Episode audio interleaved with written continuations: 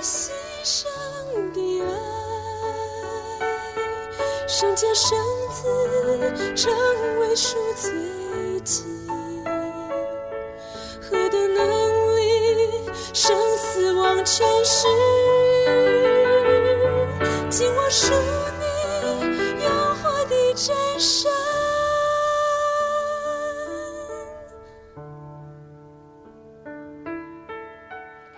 亲爱的弟兄姐妹、各位朋友们，大家平安，大家早安啊！我们今天要读的是《尼西米记》第五章啊，要读的经文是一到七节，还有十七、十九节啊。第一节开始，百姓和他们的妻大大呼嚎，埋怨他们的弟兄有大人。有的说：“我们和儿女人口众多，要去得粮食度命。”有的说：“我们点了田地、葡萄园、房屋，要得粮食充饥。”有的说：“我们已经指着田地、葡萄园借了钱给王纳税。我们的身体与我们弟兄的身体一样，我们的儿女与他们的儿女一般。现在我们将要使儿女做人的仆卑。”仆卑，我们的女儿已有为卑的，我们并无力拯救，因为我们的田地、葡萄园已经归了别人。我听见他们呼号说这些话，便甚发怒。我心里筹划，就斥责贵胄和官长说：“你们个人向弟兄取利。”于是我招聚大会攻击他们。我对他们说。我们尽力赎回我们弟兄，就是卖与外邦的犹大人。你们还要卖弟兄，使我们赎回来吗？他们就静默不语，无语可答。哦，多读了一节。好，再来是十七、十九。十七到十九，哈，嗯，除了从四围外邦中来的犹大人以外，有犹大平民和官长一百五十人，在我席上吃饭，每日预备一只公牛、六只肥羊，又预备些飞禽，每十日一次，多预备各样的酒。虽然如此，我并不要省长的俸禄，因为百姓服役甚重。我的神啊，求你纪念我为这百姓所行的一切事，施恩于我。好，今天为我们分享 Q T 的是严正长老，时间交给他。好，谢谢金姐为我们读哈。我不知道你在听金姐读经的时候有没有感觉到她非常投入她的情感，好，还有她的抑扬顿挫。好，让我非常的感动。好，那个感动跟耿信读的那个感觉完全不一样。好，好，呃，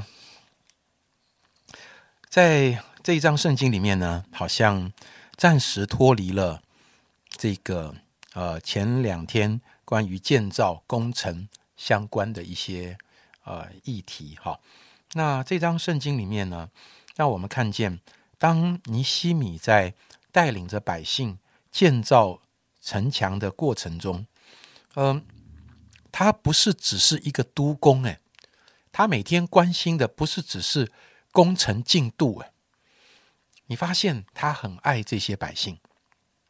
当一开始啊，前面一到呃一到七节这一段哈，讲到百姓他们的生活遇到了困难啊，他们已经很穷乏，甚至把自己的田产、主产，甚至人都典当。好，要去做仆碑干什么？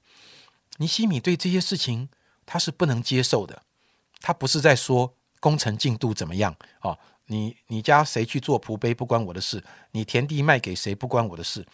他就想说，奇怪，这些百姓在参与建造的过程中，他们怎么会到这个地步呢？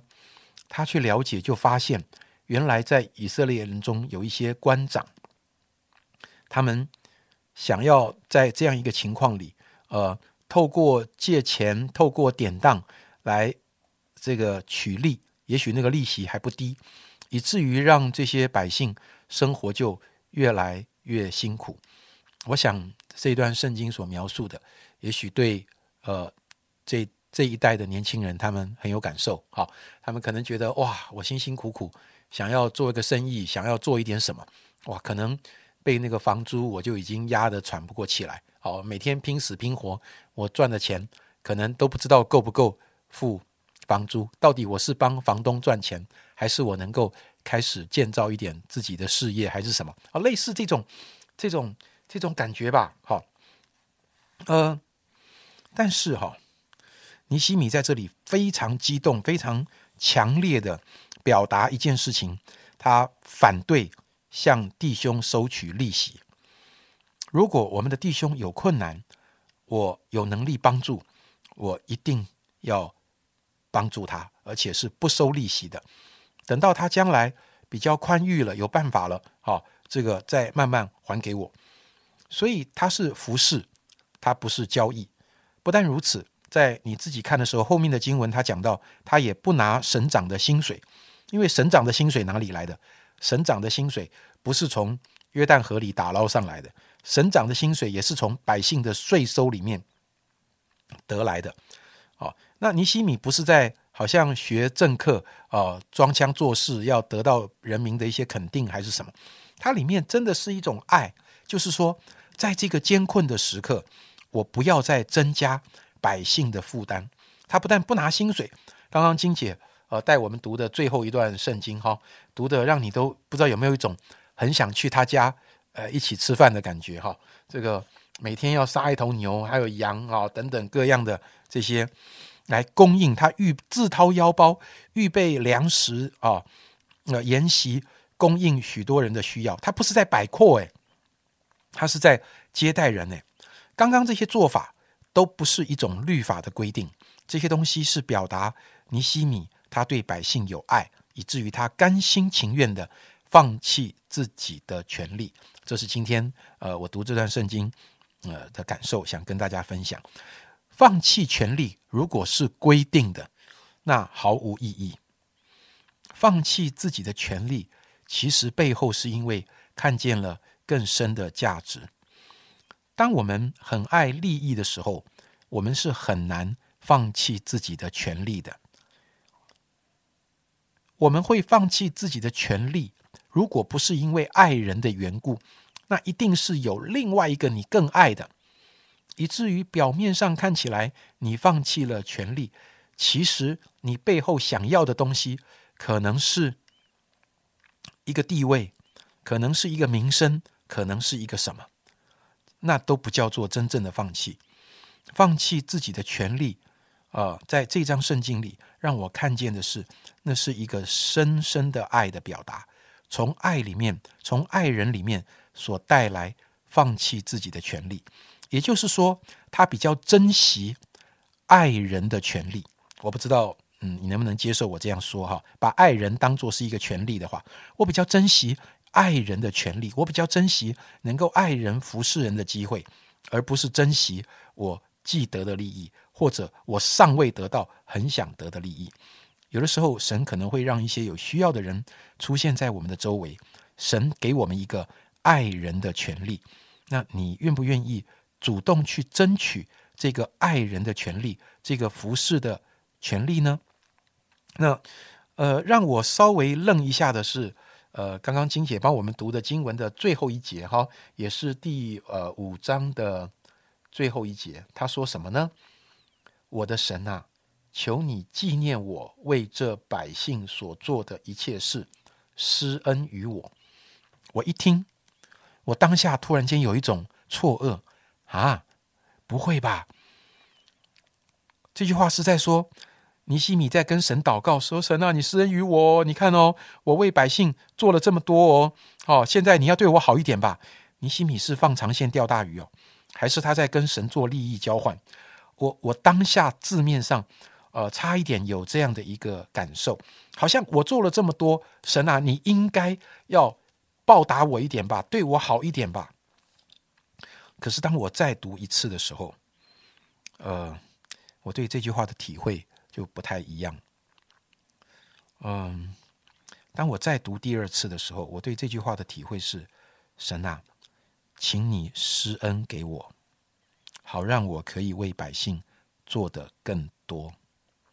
即使我已经不拿薪水了，我还尽力拿出我所有的供应大家的需要，但是我做的还是很有限。还有好多我的弟兄们，他们的妻子儿女，他们的家庭还在各样的困苦里，还在各样生活的艰难里。神啊，请你施恩给我，请你给我更多，好让我能有更多的资源去帮助、去服侍他们。我一天杀一头牛可能还不够，杀六只肥羊还不够。神啊，你若再多给我一点，我一天杀两只牛，一天杀十二只羊。神，请你帮助我，让我能够有更多的力量去服侍这些我周围困苦需要的人。弟兄姐妹，你会不会跟神要更多呢？不只是金钱哦。哎呀，不要啦，这样很贪心哎。No，我觉得重点不是可不可以跟神要更多，而是我们跟神要更多的目的是为了什么？是为了我想要拥有更多，还是神帮助我？透过我，可以带下更多的祝福。好，那个，我觉得非常的感动，这样子哈，就是，嗯。为什么我会笑呢？就是，呃，一方笑是因为那个时间已经来不及了。然后，可是我我觉得真的非常感谢神，让我们教会可以参与在呃这一次乌克兰的这一个五饼二鱼的奉献当中。当刚才呃严正长老在提呃这件呃我们可以跟神要更多，以至于我们可以去帮助更多有需要的人的那一个过程当中，我们看见林西明怎么样帮助那些的百姓，那些有需要的人。那在这一次。的这个呃教会推动的五饼二的乌克兰的这样的一个呃五饼二鱼里面，呃我们也是第一次有机会接触到嗯这个宣教士，然后呃刚过的这个礼拜天呢，我们开长职会的时候。就有机会邀请他透过 Zoom 好跟我们实地的有一些的分享，让长职们可以更清楚知道呃他的一些的事工啊现在的一个需要。那真的就很像刚才呃长老所说的，呃这一个这一个宣教士家庭呢，他们本来原本并不是要做这个难民的工作，乃是因为。战争发生了，以至于忽然来了，在他们那个乌西那个区域，呃，那个他们自己的教会那个地方，就忽然来了三十万的难民。然后三十万的难民呢，就要被这许多的教会负责接待。然后每一个家庭呢，看看他们可以接待多少人。所以他们在他们自己的住家当中呢，大概可以接接待到二十几位。那连同他们自己家人是差不多八到十位。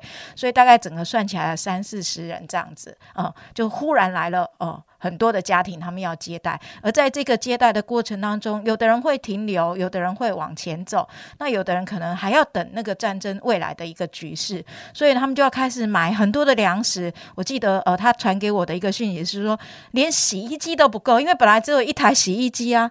忽然要每一天要洗三四十人的那个衣服，那我自己也联想到我们以前在瓦邦服侍的时候，那么多个小孩，就是一千个孩子都在那边生活，然后呃，老师们就是呃大爹大妈他们就要去找资源。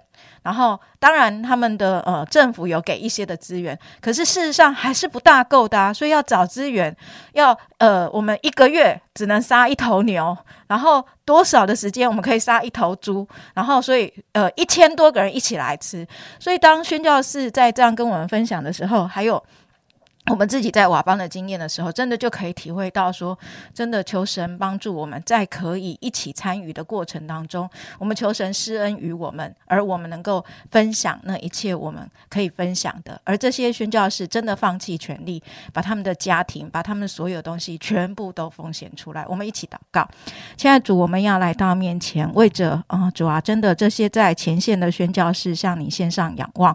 主啊，真的为着他们所付出的，为着他们所。摆上的向你献上感谢，也谢谢主，透过教会啊，透过你自己奇妙的安排，让我们也可以有份一起参与在这样的一个服侍有需要的人的施工上面。主，我深深的相信，不仅是远方的需要，主啊，你也要帮助我们，可以常常纪念到我们周遭的需要。主啊，真的让我们可以看重别人的需要，更胜于自己的权利。谢谢主垂听我们的祷告，奉耶稣基督的名，阿门。牺牲的爱圣洁圣子成为赎罪祭，何等能力，生死忘全失，